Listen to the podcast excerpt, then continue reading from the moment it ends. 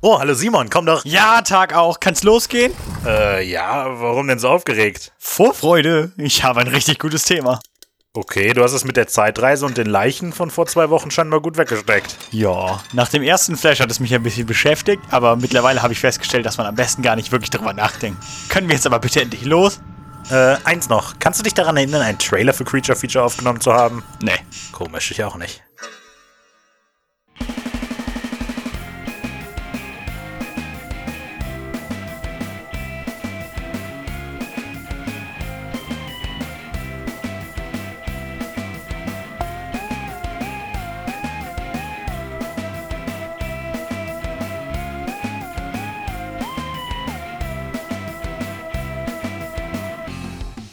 Hallo, heute geht's um fiese schwarze Dämonenhunde. Und ausgeartete Gedichtinterpretationen. Ich bin Simon. Ich bin Raphael und das ist Creature Feature.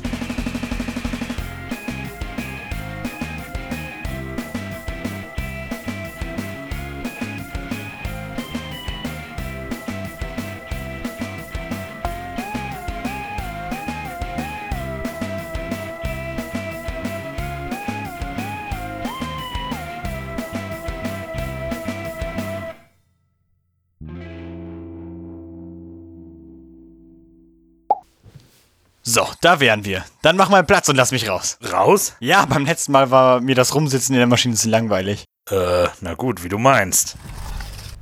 Wo sind wir? In der Vergangenheit? Sehr witzig. Wo genau? Gut, dass du fragst. Wir sind in England, knapp vor der Stadt Bungay. Aha, und wann sind wir? 4. August 1577 morgens. Die Stadt da vorne sieht ja fast so leer aus wie unsere Kommentarsection. Und das Wetter ist auch schlecht. Ja, England halt. Die Leute sind wahrscheinlich alle in der St. Mary's Church da drüben und äh, da wollen wir auch hin. Äh, wieso? Vertrau mir. Fürs Erste halte dich nur von Hunden fern. Na gut.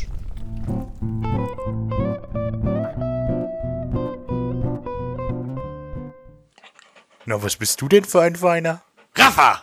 Was habe ich dir über Hunde gesagt? Ja, aber was sagt das über dich aus? Na, du Kleiner. Nein, Muffin, komm zurück! Muffin? Würde ich immer noch Mr. Muffin.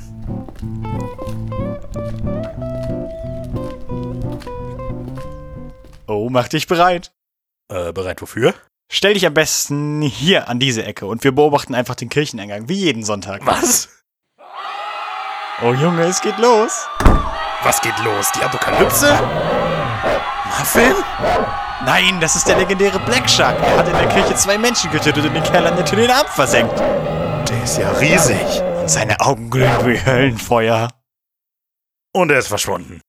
Ja, jetzt müssen wir schnell zurück zum Schrotthaufen. Was, wieso? Weil er gleich nochmal woanders zuschlagen wird und da müssen wir doch dabei sein. Muffin? Na, möchtest du mit? Na dann komm, dauert auch nicht lange.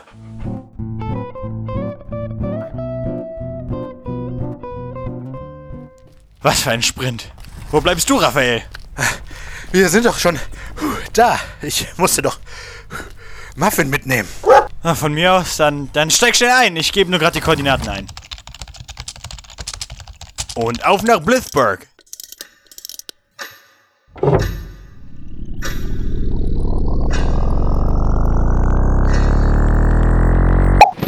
Na toll, wir sind zu spät. Wofür? Um den Kühlsturm einstürzen zu sehen? Ja! Hier hat der Black Shark erneut zugeschlagen und drei weitere getötet. Siehst du die glühenden Kratzer an der Kirchtür? Ja. Das war er auch und man kann die Spuren noch im 21. Jahrhundert sehen. Oh nein, ist das wieder der Hund? Nein, aber es wird durchaus für möglich gehalten, dass das Heulen vom Wind gerade bei so starken Unwettern wie diesem hier der Ursprung des Mythos sein könnte. Oder Eltern erzählen ihren Kindern Horrorgeschichten vom Black Shark, um sie von Wildhunden und Streunern wie Muffin fernzuhalten. Hey! Aber da muss doch noch mehr hinterstecken. Naja, also in ganz Britannien gibt es Legenden und Geschichten über den Black Shark. Du meinst so wie in Harry Potter der Grimm und in Sherlock Holmes die Hunde von Baskerville? Ja, genau, genau wie die. In Luton und Herefordshire zum Beispiel taucht er in Orten auf, an denen früher Geigen aufgestellt waren. Und in Luton werden die Sichtungen auch direkt mit einem Gewitter wie diesem hier in Verbindung gebracht. Und warum macht der Kirchen kaputt? Also, da kann man natürlich nur spekulieren. Im frühen Christentum war es aber üblich, beim Erbauen einer Kirche ein Tier zu opfern, was dann zum Schutzgeist der Kirche werden sollte. Nicht selten wurden auch Hunde lebendig begraben. Hör nicht hin, Muffin. Ist natürlich seltsam, dass ein Schutzgeist die Kirche einreißen sollte, aber das ist die Verbindung, die wir haben.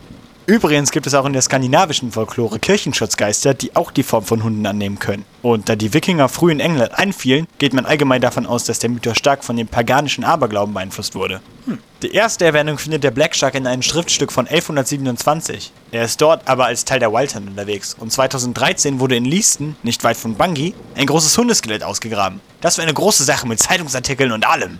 Aber hatten Experten damals nicht festgestellt, dass das irgendwie einfach nur eine große deutsche Dogge gewesen sein soll? Ja, davon geht man aus, aber das macht die Magie kaputt. Aber es gibt immer noch regelmäßig Berichte von Sichtungen des Black Sharks. Fast als wäre er ein UFO. Ein guter Vergleich, aber es heißt UFO. Oh, danke. Armer Muffin. Nur weil sich ein schwarzer Hund nicht benehmen kann, werden die jetzt alle über den gleichen Kamm geschoren. Ja, tatsächlich gibt es das sogenannte Black Dog Syndrome, was heißt, dass schwarze Hunde im Schnitt länger auf Adoption im Tierheim warten müssen als ihre bunten Freunde. Hier gibt es nichts mehr Interessantes zu sehen. Machen wir uns lieber schnell aus den Staub, bevor wir ein Parkticket bekommen. Du hast recht. Dann sollten wir drei uns mal auf den Weg machen. Wir drei? Oh, ich verstehe. Na dann mal los! So, da wären wir, äh, glaube ich. Das können wir einfach überprüfen, indem wir einen kurzen Blick aus dem Fenster werfen und, ähm, äh, wolltest du in einen Laubwald mit einem kleinen Fluss und das mitten in der Nacht?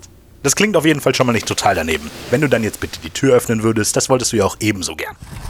Los, los, ein bisschen schneller bitte, ich will's nicht verpassen. Und du, Muffin, wartest bitte kurz hier, ja, Kleiner?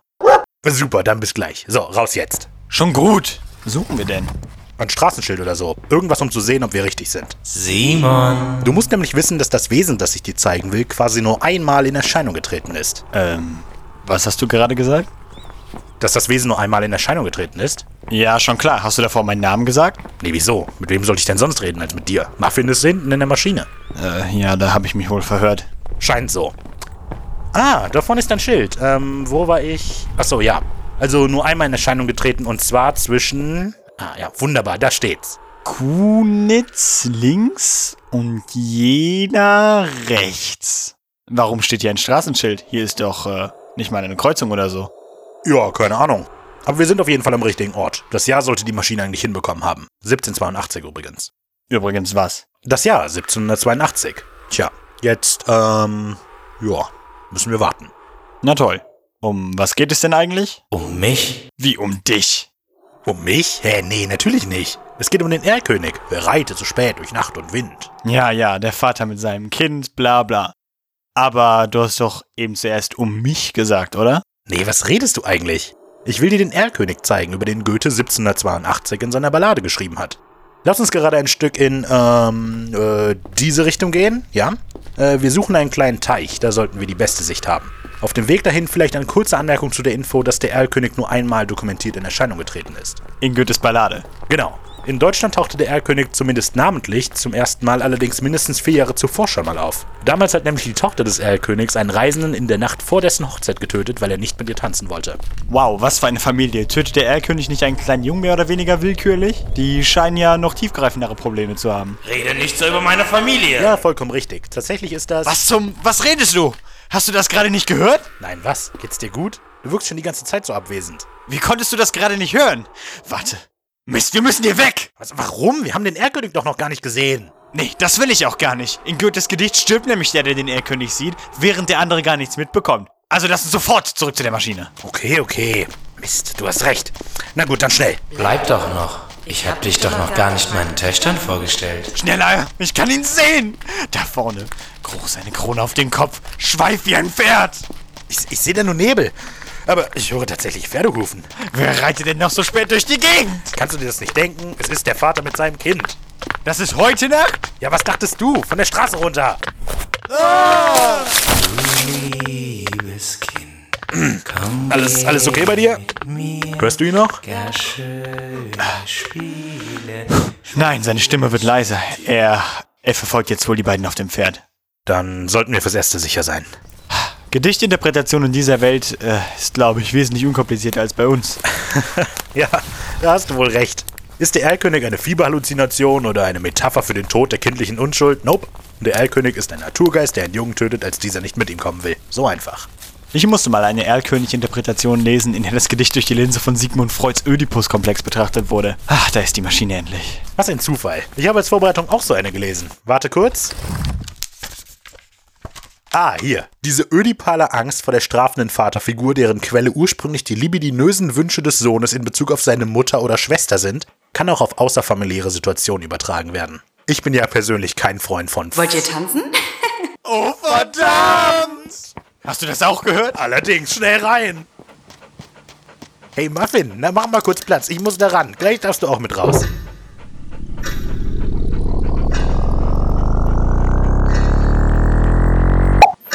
Wo sind wir jetzt und äh, wird uns hier der Erlkönig angreifen? Oder seine Töchter? Wir sind in Dänemark und nein, diesmal sollten wir wirklich sicher sein. Es sei denn, du hast kürzlich die Herrschaft über ein Land oder so übernommen? Nicht, dass ich wüsste. Ja, sehr schön. Dann sollten wir, wie gesagt, sicher sein. Dauert auch nicht lange. Ich wollte dir nur gerade den Vorfahren des Erlkönigs vorstellen. Na toll. Okay, dann zeig mal her. Ah, zumindest sieht es hier draußen wesentlich freundlicher aus als eben. Helllichter Tag, angenehme Temperatur und sogar einen Fluss. Wo geht's lang? Über diese Brücke? Nein, nein, wir warten jetzt nur kurz unter diesem Baum hier vorne und er sollte eigentlich gleich kommen. Muffin, wo willst du denn hin? Lass ihn, der kommt bestimmt gleich wieder. Na, wenn du meinst. Also, der Erlkönig ist ursprünglich von Dänemark nach Deutschland gekommen. Die Herdergeschichte, von der ich dir erzählt habe, mit der Hochzeit, ist nämlich eine Übersetzung einer bekannten dänischen Ballade, dem Elviskut, falls man das so ausspricht. Wahrscheinlich nicht. Ich denke, du hast recht. Naja. Auf jeden Fall taucht der Erlkönig im dänischen Original allerdings noch nicht einmal namentlich auf. Herder hatte damals bei seiner Übersetzung. Oh, da vorne kommt er. Herder hatte auf jeden Fall in seiner Übersetzung aus Elvermö, was Elfenmaid bedeutet, kurzerhand Erlkönigs Tochter gemacht. Also hat dieser Herr den Erlkönig doch einfach erfunden? Nein, er hat sich am dänischen Fabelwesen des Elverkonge oder auch Ellekonge bedient, klar, König der Elfen. Den Namen dann aber wohl falsch übersetzt und aus dem Elfenkönig den Erlkönig gemacht. Was ist denn das für ein Wind und wo kommt die Musik her? Das ist der Elfenkönig. Er und sein Gefolge reitet gerade an uns vorbei. Wir sind gerade in Stevens, eine Halbinsel in Dänemark, über der der Elfenkönig herrscht. 1807 soll er sogar die Briten daran gehindert haben, diese Brücke da zu überqueren, wodurch Stevens von Plündereien etc. verschont geblieben ist. Anders als der Rest der Gegend. Nett, klingt wie ein angenehmerer Zeitgenosse als ein deutscher Verwandter. Ja, außer du bist ein König oder ein fremder Herrscher. Dann kann er dich nämlich überhaupt nicht leiden und tötet dich, deine Gefolgsleute und oder deine Tiere. Pah, wenn ich mal König von irgendwas bin, dann komme ich mit dem Black Dog hierher. Soll er ruhig versuchen, da meine Tiere zu töten. Wie du meinst. Äh, apropos. Muffin! Siehst du, da ist er ja. Na, hattest du Spaß? Ich glaube, wir sollten Muffin zurückbringen. Wir können ihn ja nicht einfach entführen. Weißt du, ich glaube, du hast recht. Ich war großer, bringen wir dich nach Hause.